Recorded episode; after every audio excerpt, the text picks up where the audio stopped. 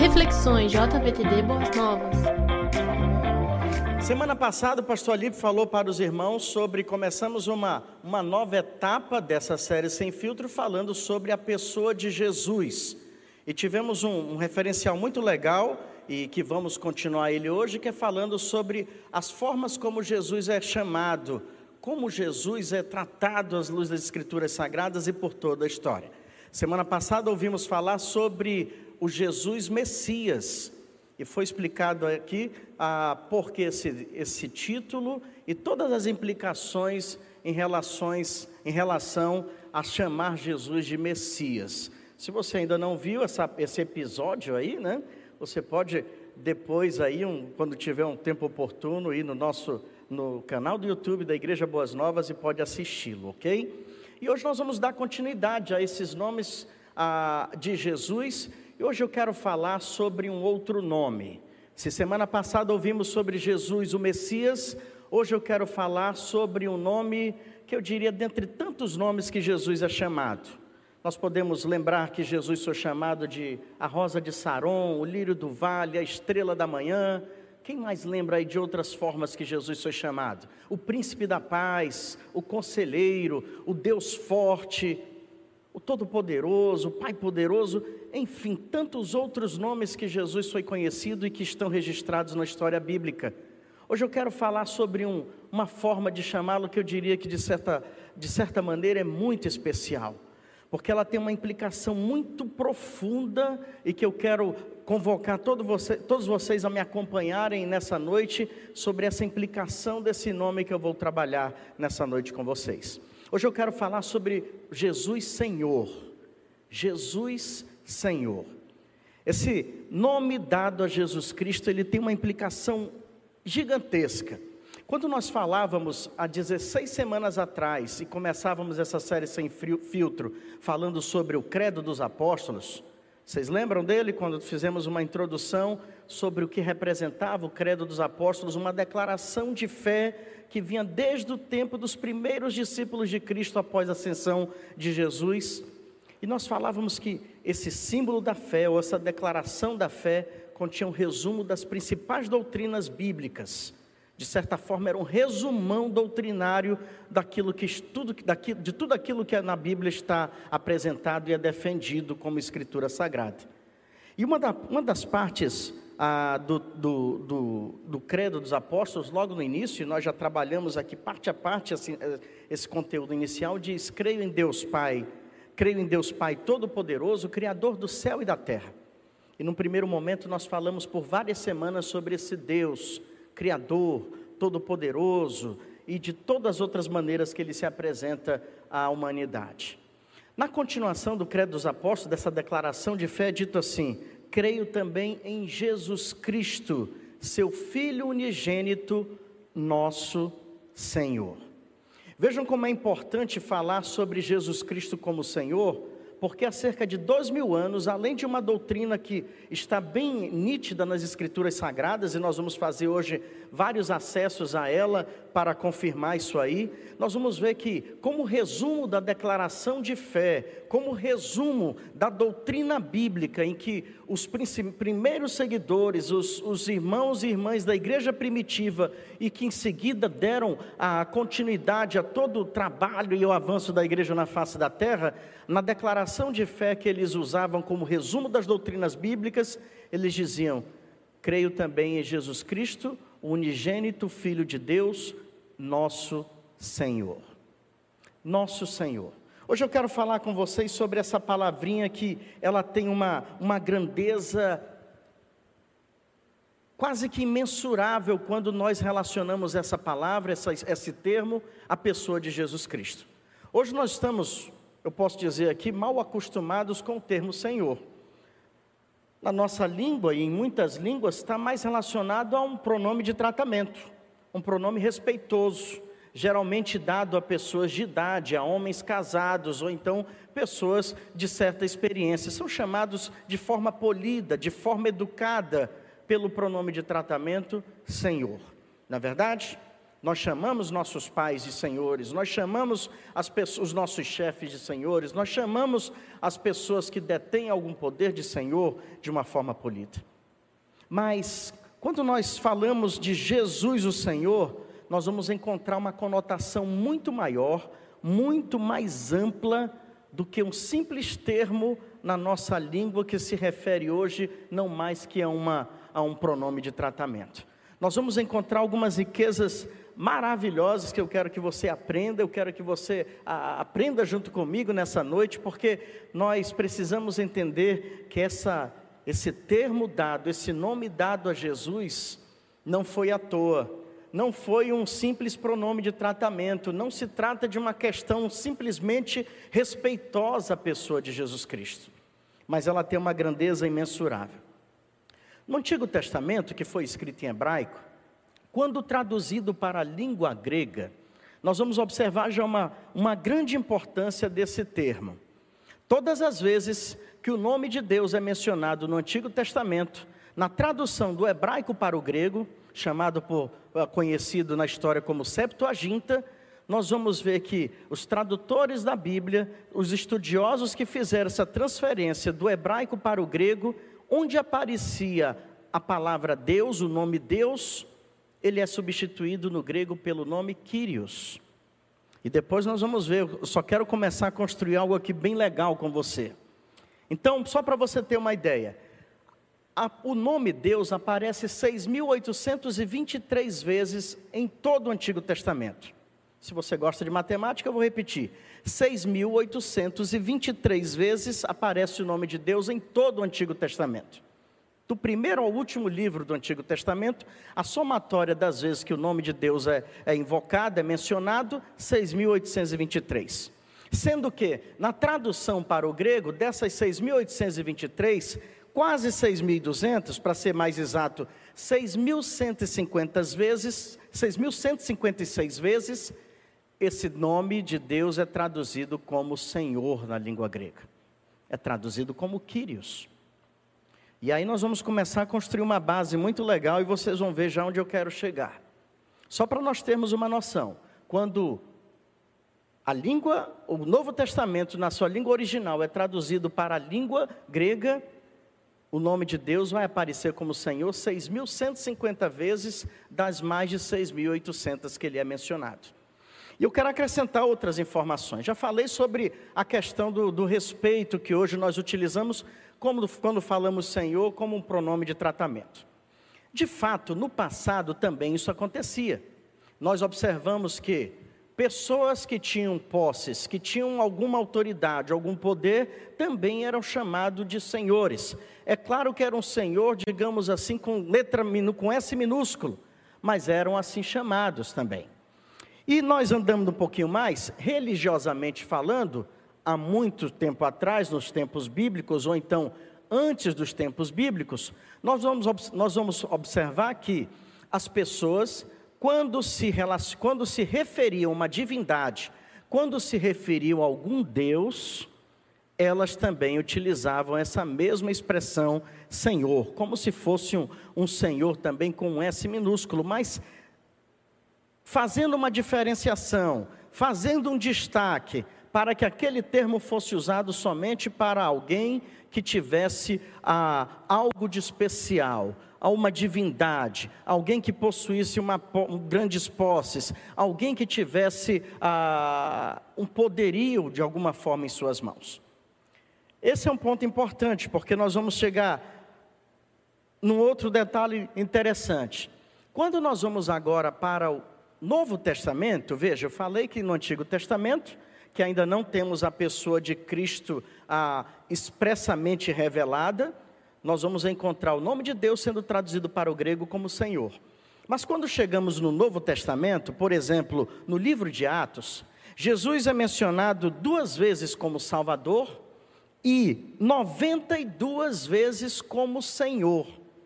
Observem, o livro de Atos o livro da história da igreja que estava bem fresquinha, dando seus primeiros passos na face da terra, a igreja que estava em expansão, a igreja que crescia de uma forma assim magnífica, uma igreja que os seus principais seguidores, os discípulos de Cristo, estiveram com ele, conviveram com ele, e outros que tiveram, que não conviveram com ele, mas conviviam com esses discípulos. No livro de Atos, Jesus é mencionado como Salvador somente pouquíssimas vezes, somente duas vezes. Mas como Senhor, ele é mencionado 92, por 92 ocasiões, somente no livro de Atos. Vejam como tem algo de especial nessa palavra. Quando eu disse no início ah, das minhas colocações que todos os nomes dados a Jesus Cristo são especiais, mas o termo Senhor, ele vai alcançar uma posição elevada, nós vamos observar por quê. Na própria igreja primitiva, ele era mais chamado de Senhor do que mesmo de Salvador. Então, observem que a gente vai começando a construir alguma coisa ah, muito superior a todos os outros nomes dados a Jesus. E aí, nós chegamos agora no pano de fundo da história. Jesus Cristo veio a esse mundo, Jesus Cristo realiza seu ministério terreno, Jesus Cristo agora é preso, é crucificado, ressuscita ao terceiro dia e depois de alguns dias ascende aos céus. É essa a história, resumidamente, do ministério de Cristo, certo? Então agora nós vamos ver que Jesus, o ministério, o evangelho de Cristo começa a ser amplamente divulgado por todo mundo acessível daquela época. Agora, a fala de Jesus e o que é mencionado ali no livro de Atos, no primeiro capítulo, versículo 8, né? Que diz: Agora vocês vão por todo mundo e preguem o evangelho a toda criatura. E aí nós vamos ver isso no final dos evangelhos e vamos ver agora em Atos, né? Idem por toda a Judéia, Samaria e até os confins da terra, né? Toda a Judéia, Jerusalém, Judéia, Samaria até os confins da terra, nós vamos ver que agora começa a fase expansiva da pregação do Evangelho. Qual é o Evangelho? O Evangelho de Cristo. O evangelho de tudo aquilo que Jesus ensinou, de tudo aquilo que ele pregou, de tudo aquilo que ele transmitiu para os seus seguidores, de tudo aquilo que pessoas que conviveram com ele receberam dele. E depois, seguidores dos seguidores de Cristo, de Cristo iam recebendo todos esses ensinamentos e iam transmitindo a outras pessoas. Esse era o discipulado efetivo da igreja cristã nos primeiros séculos.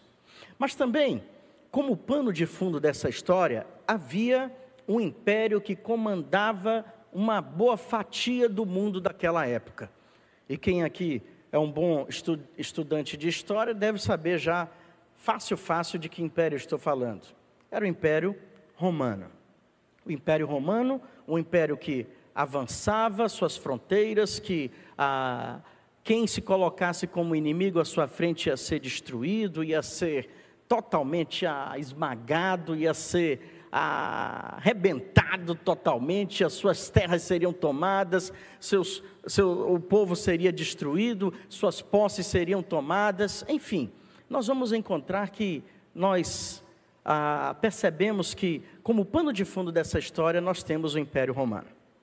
E como grande figura do Império Romano, quem é que nós vamos ter como o grande governante do Império Romano? O imperador, né? muito conhecido toda a história pelo nome de César, né? Sempre algum César estava no poder até morrer, e quando morria, ou assumia um filho, ou então assumia alguém que o matava, e por aí a história vocês conhecem muito bem. Então vamos falar um pouquinho de história para a gente montar um pouco mais, subir mais uma, uma base aí dessa estrutura que a gente está montando sobre esse termo dado a Jesus Cristo Senhor. Vejam bem, estou falando de história, mas nós vamos já já chegar num ponto no, no ápice de onde, sobre esse termo, sobre esse nome dado a Jesus. O Império Romano tinha como grande figura, como grande governante, que comandava ali com, com mãos de aço, o imperador. A história conta o seguinte: 44, ano 44 antes de Cristo, havia um imperador chamado Júlio César, ele foi assassinado. O que, que acontece após a morte, após o assassinato de Júlio César? O seu filho, chamado Otávio, vai agora assumir o poder. Um filho adotivo, mas era filho aqui, assumido por Júlio César. Então, com o assassinato de Júlio César, agora nós vamos ver a, a pessoa de Otávio, que agora assume o Império Romano, a condução do Império Romano. Isso 44, 44 a.C. A história diz o seguinte: olha só, viagem na maionese comigo nessa história. Né? Diz o seguinte: que logo após a morte de Júlio César, e agora Otávio, Otávio agora está, está comandando o Império Romano, ele recebe, ele um dia está no seu palácio, olhando para as nuvens, reflexivo, pensativo, e de repente diz que passa uma estrela cadente. Quando passa essa estrela cadente, Otávio diz o seguinte: essa estrela cadente era meu pai, Júlio César, que agora está indo se reunir aos deuses. Olha só, história é isso. Diz: olha, a estrela cadente que passou era meu pai, que está agora indo se reunir nos céus aos outros deuses, com os outros deuses. E aí o que, que ele faz? Olha, interessante isso aí, hein? O que, que ele faz após essa esse vislumbre da estrela cadente, ele diz o seguinte: então a partir de agora meu pai vai ser considerado um Deus. Meu pai Júlio César, assassinado, é um Deus agora. Ele se reuniu aos outros deuses desse mundo. Só que não para por aí. Otávio começa a exercer o seu domínio sobre o Império Romano e ele, ele chama para si alguns títulos. Eu posso falar de pelo menos três títulos agora, mas fugiria de um tema, que são títulos exatamente designados à pessoa de Cristo, a pessoa de Cristo. Ele assume para si alguns títulos que depois nós vamos ver que estavam nas profecias que seriam títulos dados a Jesus. Mas esse é assunto para outra história, exceto um título, que é o que nós vamos trabalhar hoje. Então ele começa a exercer o seu poderio e ele começa a avançar o seu território, começa a guerrear contra muitos inimigos e ser vitorioso por causa da sua força militar que sempre foi marcante no Império Romano, e ele começa a atrair também para si alguns títulos. Dentre esses títulos, ele chama para si o título que ele tinha dito que era do seu pai. Ele disse: Meu pai Júlio César foi se reunir com os deuses, ele agora é um deus. Só que agora Otávio, que agora vai se chamar Otávio Augusto, ele diz: Eu à medida que avança o território romano, à medida que conquisto outros povos, à medida que eu faço Roma crescer e se tornar imbatível e gigantesca em poderio, eu me torno também um Deus. E ele chama para si, e ele atribui para si um título. Sabe qual é esse título? Em grego, era o título por nome Kyrios, que quer dizer o quê? Senhor. Quírios. Ele diz agora: Eu sou Quírios. E um detalhe: ele não aceitava que ninguém mais na terra fosse chamado de Quírios, porque seria uma ofensa contra o imperador. Porque Quírios só pode existir um. E esse um, Otávio Augusto dizia que era ele. Até que ele fosse se reunir com os deuses no, no, no infinito, e encontrar o pai dele, ele dizia: Eu sou o Quírios na terra. Então não pode haver. Seria altamente ofensivo alguém ser chamado de Quírios. Tanto é que, como eu falei para vocês, Quírios era chamado de forma respeitosa pessoas de idade, pessoas que tivessem grandes propriedades, que fossem ricos, né? Pessoas que tivessem escravos. Só que para não ofender o imperador, o que, que acontece? o Quírios agora vai ser escrito com K minúsculo. Para que quando o imperador soubesse que havia um Quírios naquele lugar, dissesse é um Quírios pequenininho, é um senhorzinho. Mas Quírios mesmo, somente o imperador Otávio Augusto. Quírios. Guarde bem essa palavra, só que como eu falei para você, no Antigo Testamento, quando foi traduzido pela, pela Septuaginta, ele vai aparecer seis mil 156 vezes relacionado à pessoa de Deus. E agora nós vamos ver no livro de Atos, por 92 vezes esse mesmo termo sendo usado, não a Otávio Augusto, mas a pessoa de Jesus Cristo. Vamos subir mais um pouco aí na, na nossa construção agora. Então veja bem, Roma tinha um Quírios, ele era tudo para Roma. O que, que era o Quírios? O Senhor. O que, que significava o Senhor? Proprietário, dono, observe a, a, a nomenclatura, o significado do termo Quírios, proprietário, dono, senhor de tudo. Então, alguém que tinha escravo era um Quírios daquela pessoa. O que, que ele quer dizer com isso? Que ele era dono de tudo que aquela pessoa tivesse ah, conseguido um dia, que ele era dono da própria vida daquela pessoa. Ele era agora Quírios daquela pessoa. Aquela pessoa era um escravo e ele seria o Quírios dela. Ele seria o senhor dela. Então nós vamos observar que quando o imperador diz para ele que ele é o Quírios da terra, ele está dizendo assim: olha, não pode haver nenhum outro Deus, não pode haver nenhum outro senhor mais forte que eu. E se, por exemplo, um Quírios com K minúsculo possuía propriedades, possuía escravos, Otávio Augusto, que era o Quírios com K maiúsculo, ele dizia: Eu sou o Senhor de todas as coisas e de todas as pessoas. Vocês podem ter o que quiser, o que puderem ter, mas eu tenho a todos vocês. As coisas de vocês eu posso confiscar a hora que quiser. A vida de vocês eu posso tirar a liberdade por qualquer, qualquer sentimento de ameaça que ele pudesse ter. Esse era agora o Quírios da terra, era o Quírios imperador. E aí nós vamos observar, vamos para uma outra fase de construção. Já temos aqui a importância, o que significava esse nome, já temos aqui o pano de fundo da história, o Quírios com K minúsculo, o Quírios com K maiúsculo, terreno, né? humanamente falando. Agora eu quero levar você a, a trabalhar a ideia de, de Quírios ou de Senhor na pessoa de Jesus Cristo.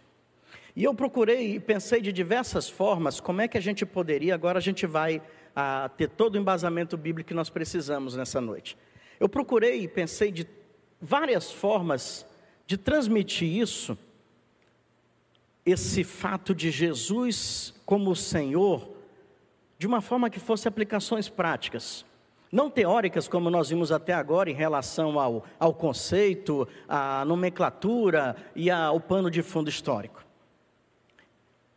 E pensei na seguinte maneira: onde é que nós podemos encontrar ah, fatos que comprovem, na prática, Jesus sendo manifesto como um Quírios enviado por Deus, como verdadeiramente o Senhor da terra e da humanidade? E eu quero agora começar uma, aquelas viagens que eu sempre faço com vocês algumas semanas. E eu quero te convidar para mais uma dessas viagens hoje. Eu quero começar pelo, pelo uma, um evento que aconteceu na época de Jesus Cristo, quando Jesus realizava o seu ministério na terra. Esse evento está registrado em Lucas capítulo 5 e os 11 primeiros versículos de Lucas 5 vão citar uma passagem, um evento interessante. Nós não temos tempo de ler, mas eu vou falar para vocês, certamente você vai lembrar. Você lembra quando Jesus, certa feita, chegou numa praia, estava com, com seus discípulos num barco, e aí Jesus pega e diz para os seus discípulos bem assim: Olha, vamos para águas mais profundas. Aí os discípulos disseram: Ok, Jesus, vamos lá. Chamavam ele de mestre até então. Mestre. Ok, mestre, vamos lá. Quando eles navegam um pouco mais e vão a águas mais profundas, conforme Jesus tinha dito, Jesus fala para eles o seguinte: lancem agora as redes ao mar. Podem lançar. E agora está me vendo a cabeça, está me, me vindo à cabeça uma, uma musiquinha que eu escuto lá um desenho da Leninha, né? Jesus andou jogar rede ao mar. É, é, fica com lavagem cerebral dessas coisas, né? Jesus diz: Olha, lance as redes ao mar. Nesse momento, Pedro se volta para Jesus e diz o quê? Senhor, deixa eu te passar uma informação aqui interessante. Nós pescamos a madrugada inteira, mas não fomos bem-sucedidos. Não pescamos nada, absolutamente nada. Mas, como é? És tu, preste atenção, mestre.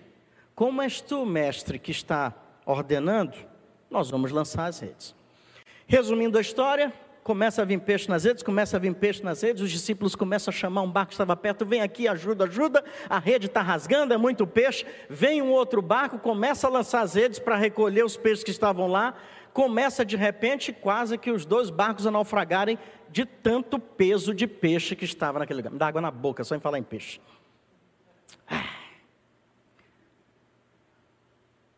A pesca maravilhosa é conhecida esse texto. Esse trecho de Lucas 5, a pesca maravilhosa. Mas preste bem atenção, pastor, o que isso tem a ver com Jesus Senhor? No versículo de número 8, Lucas 5, 8, vai aparecer aí para você, tem uma expressão que me chamou a atenção, e aí nós vamos começar a encontrar na prática a grandeza desse Senhor, como Jesus é chamado. Pedro se volta para Jesus, depois que vê aquele bocado de peixe pulando na água, rasgando rede, fazendo o barco sacudir.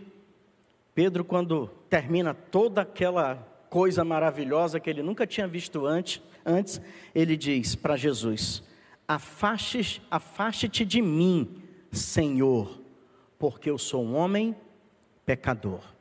Afaste-te de mim, Senhor, porque eu sou um homem pecador. Preste atenção, Senhor, a palavra Senhor.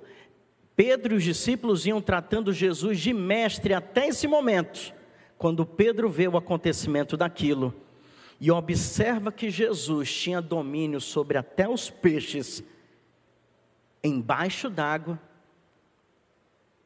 Pedro se volta para ele e diz: Tu és soberano. Tu és dono de tudo mesmo, tu és dono, tu és dono até dos peixes do mar. Senhor, afasta-te de mim. Eu sou um pecador, eu sou muito incrédulo, Senhor. Eu não conhecia a dimensão do teu poderio, da tua grandeza, da tua força. Eles estavam acostumados a chamar de Quírios somente o imperador. E um detalhe: quando os judeus e os gentios começaram a, a a receber a Cristo em seus corações, eles se negavam a chamar o imperador de Quírios, porque para eles agora só existia um Quírios, que era Jesus, que era o Senhor de suas vidas, que era o Senhor de toda a terra.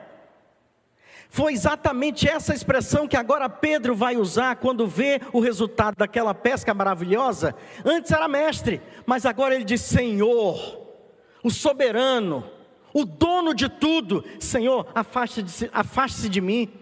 Eu sou um miserável pecador, Senhor. A grandeza. Os discípulos de Jesus percebendo que não era um homem comum que estava entre eles, mas era alguém que tinha domínio sobre todas as coisas, que era dono de todas as coisas. Mas podemos ir mais adiante. Podemos falar também agora não de um evento somente, mas de um personagem bíblico, um homem chamado Zaqueu. Aquele, o chefe dos publicanos, o chefe dos coletores de impostos, ali de Jericó. Jesus vai até Jericó, tem um encontro marcante, aquele homem está em cima da árvore, chefe, a Bíblia faz questão de relatar que ele era chefe dos publicanos. Mas quem dá ordem naquele dia não é o chefe. Quem dá ordem naquele dia para o chefe é Jesus.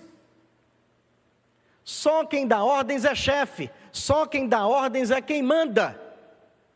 Quem deu ordens naquele dia foi Jesus para o chefe. Para o chefe.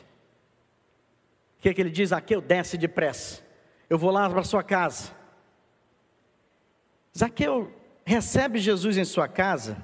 E em Lucas, capítulo 19, versículo 8, tem uma fala interessante que diz assim: Mas Zaqueu levantou-se e disse: as pessoas começavam a murmurar: olha, Jesus e tal, está comendo com pecador, esse homem desvia impostos, esse homem subjuga as pessoas com seu poder, ele é chefe, ele é senhor dos impostos aqui.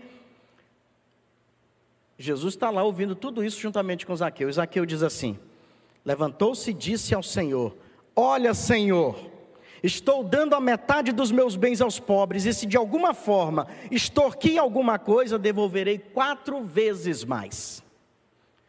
Observação: quando Zaqueu diz, Olha, Senhor, sabe qual é a expressão que ele usa? Quírios. O termo que ele usa para se referir a Jesus é Quírios. Ele está dizendo, Senhor, eu posso ser chefe dos publicanos, mas a partir de agora Tu és o Senhor da minha vida, Tu és o Senhor de tudo. E olha, eu enganei, eu roubei, eu defraudei dinheiro que não era meu, porque o Senhor é o dono do ouro e da prata, de tudo que é no universo. Então, Senhor, eu vou resolver. Eu vou restituir ou então vou dar, devolver em dobro tudo aquilo que eu enganei as pessoas antes. Mas ele reconhece Jesus como Quírios. Olha, Senhor, se eu eu estou dando metade dos meus bens aos pobres a partir de agora. E se eu de alguma forma extorquir alguma coisa, eu devolverei quatro vezes mais. Senhor, Quírios, Zaqueu estava dizendo: Tu és o Quírios. Eu achava que eu era um Quírios, eu não sou nada. O Quírios és tu, Jesus. Pedro reconheceu que Jesus era Quírios era Senhor. Zaqueu reconheceu que Jesus era Quírios, era Senhor. Agora vamos ouvir Jesus falando. Lucas 6,46, aliás, 6,47 em diante, Jesus vai contar uma parábola também que é bastante conhecida. A parábola ah, do, do prudente e o insensato. Lembram dessa parábola? Vocês lembram aí? Aquela parábola que fala sobre duas pessoas que cada uma construiu uma casa, uma construiu sobre a rocha, outra construiu sobre a areia. Lembram disso? Está lembrando aí? Ok? Não dá tempo de a gente ler a parábola toda. O interessante é o que aparece no versículo anterior a essa parábola. É Jesus falando para os seus discípulos o seguinte, Lucas 6,46: Por que vocês me chamam Senhor, Senhor, e não fazem o que eu digo? Por que vocês me chamam Senhor, Senhor, e não fazem o que eu digo? Mais uma observação: a palavra Senhor, Senhor, que apareceu duas vezes, mencionada pela própria boca de Jesus, era Quírios. Vocês me chamam Quírios, Quírios. Vocês entendem que eu sou o Senhor, eu sou o dono de todas as coisas, que eu sou o Senhor do universo, que eu sou o dono da vida de vocês mas vocês não fazem o que eu digo. E aí ele vai contar a parábola do prudente e do insensato, porque o prudente é aquele que ouve as palavras e as pratica. E o insensato qual é? É aquele que ouve as palavras de Jesus, mas não as pratica. Mas antes, o, as luzes que Jesus lança sobre isso é usando o termo que ele é o Senhor um Senhor que precisa ser ouvido, um Senhor que precisa ser obedecido, um Senhor que não basta que ouçamos as palavras dEle, mas que pratiquemos as palavras dEle. Vocês dizem Senhor, Senhor, e um alerta, né? Na Bíblia diz que muitos naquele dia dirão, mas Senhor, nós em Teu nome, olha só o termo que eles usam lá: Senhor, nós em Teu nome expulsamos demônio, nós em Teu nome profetizamos. O termo usado é Senhor. Só que tem um detalhe. Eles só ouviam as palavras de Jesus, eles não praticavam. E aí vai, Jesus vai dizer: Olha, apartai-vos de mim, porque eu nunca fui Senhor de vocês. E concluindo essas palavras, eu quero dizer para vocês o seguinte: nessa base que tentamos montar aqui para dando uma, fazendo uma viagem na história, dando uma grande volta para mostrar que um pronome de tratamento para pessoas que possuíam posses, que possuíam escravos ou que possuíam dinheiro, que o nome dado, o termo dado para um imperador de um grande império que, que teve na história, era um nome muito mais superior e muito mais amplo. Romanos 10, versículo 9, o apóstolo Paulo, escrevendo à igreja, olha só que interessante, olha como a gente vai fechar bonito tudo isso aqui. O Jesus Senhor.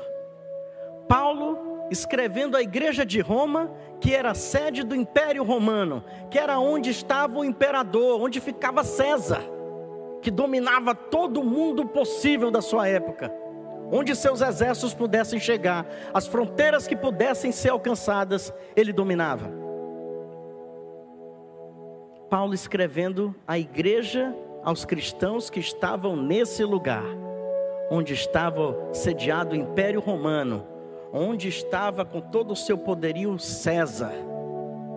Paulo escreve a essa igreja dizendo o seguinte: se você confessar com a sua boca que Jesus é o Senhor e crer em seu coração que Deus o ressuscitou dentre os mortos, você será salvo.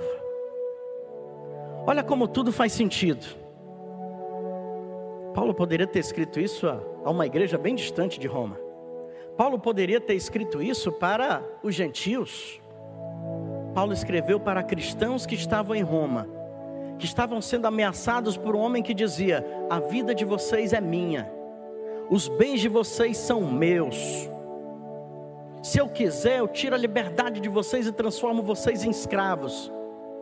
Paulo escreve para as pessoas que moravam naquela cidade e dizia o seguinte: se você confessar com a sua boca que Jesus é o Senhor, se você confessar com a sua boca que somente Jesus é o Quírios, que somente Jesus é o proprietário da sua vida, que somente Jesus é detém sobre o poder sobre você, sobre as suas vontades, sobre as suas, seus sonhos, sobre as, os bens que você possui. Se você confessar com a sua boca que Jesus é o Senhor e crer em seu coração que Deus o ressuscitou dentre os mortos, ou seja, que ele não está morto, o imperador morreria, mais cedo ou mais tarde morreria. Mas Jesus já havia ressuscitado dentre os mortos. E agora estava sendo dito para os cristãos daquela época o seguinte, e para as pessoas nas quais chegasse aquela, aquela carta: se vocês confessarem que somente Jesus é o Quírios das vossas vidas, vocês serão salvos. Se vocês permitirem que não César, que não o imperador, que não as coisas desse mundo, que não as, as posses, que não o dinheiro, que não as tentações, que não as pessoas sejam proprietárias de vocês. Se vocês confessarem que somente Jesus vai ser o Senhor da vida de vocês, vocês serão salvos. Magnífico. Porque a dimensão do Jesus Senhor chega nessa carta de Paulo. Se em Atos nós vamos ver 92 vezes Jesus sendo chamado de Senhor, bastou agora, nessa passagem dessa carta escrita à igreja de Roma, a grandeza de tudo que implica nesse termo, desse nome dado a Jesus. Sabe por quê? Porque ao contrário de César, Jesus é o Senhor que não escraviza, Ele é o Senhor que liberta. Ao contrário de César, Ele é o Todo-Poderoso, não que tiraniza, mas que exerce seu poder para amar. Ao contrário de César, que agia pela força bruta e pelo ódio, Jesus Cristo agia pelo amor. Ele era o príncipe da paz. E ele dizia: Deus é amor. Ele fazia tudo que o amor podia fazer, até mesmo morrer por amor e confirmou o que ele havia dito, está registrado em João 3,16: Porque Deus amou o mundo de tal maneira que deu seu único filho. Jesus fez tudo que um grande e uma, uma grande e poderosa pessoa podia fazer, mas fez pela força do amor. Ele é o Senhor. Ele podia matar, mas ele preferiu morrer para que todos nós tenhamos vida em abundância. Esse é Jesus, o Senhor. Eu quero terminar com um escrito que eu achei muito interessante. Eu já avancei um pouquinho o tempo e já vou acabar. Foram palavras que foram encontradas em uma lápide, num cemitério na Alemanha. A pessoa que morreu pediu que, ao morrer, né, fosse escrito na sua lápide o seguinte texto: Assim nos fala Cristo, nosso Senhor. Tu me chamas Senhor e não me obedece. Você me chama de luz, mas não me vê. Você me chama de sábio, mas não me segue. Você me chama de justo, mas não me ama. Você me chama de eterno, mas não me busca. Você me chama de nobre, mas não me serve. Você me chama de poderoso, mas não me honra. E, a, e o texto dessa lápide é concluído dizendo: Se eu condeno você, não me responsabilize. Jesus quer ser o Senhor da sua vida. Jesus quer ser o Senhor da sua vida. Jesus é o Senhor da igreja. Mas ser Senhor implica em obediência total e restrita.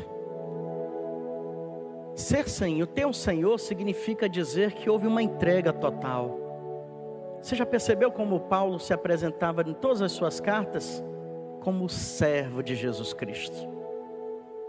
Jesus sempre foi o seu Senhor desde o momento da sua conversão. Ao perceber isso, ele se vestiu como um servo. E todas as vezes que ele se apresentava em uma das cartas, ele dizia: Eu sou o servo do meu Senhor Jesus Cristo. Só pode existir um Senhor na sua vida, que não seja César, que não seja nenhum império, que não seja nada nem ninguém nesse mundo, mas que seja somente Jesus Cristo, o verdadeiro, autêntico e único Senhor e Salvador. Amém?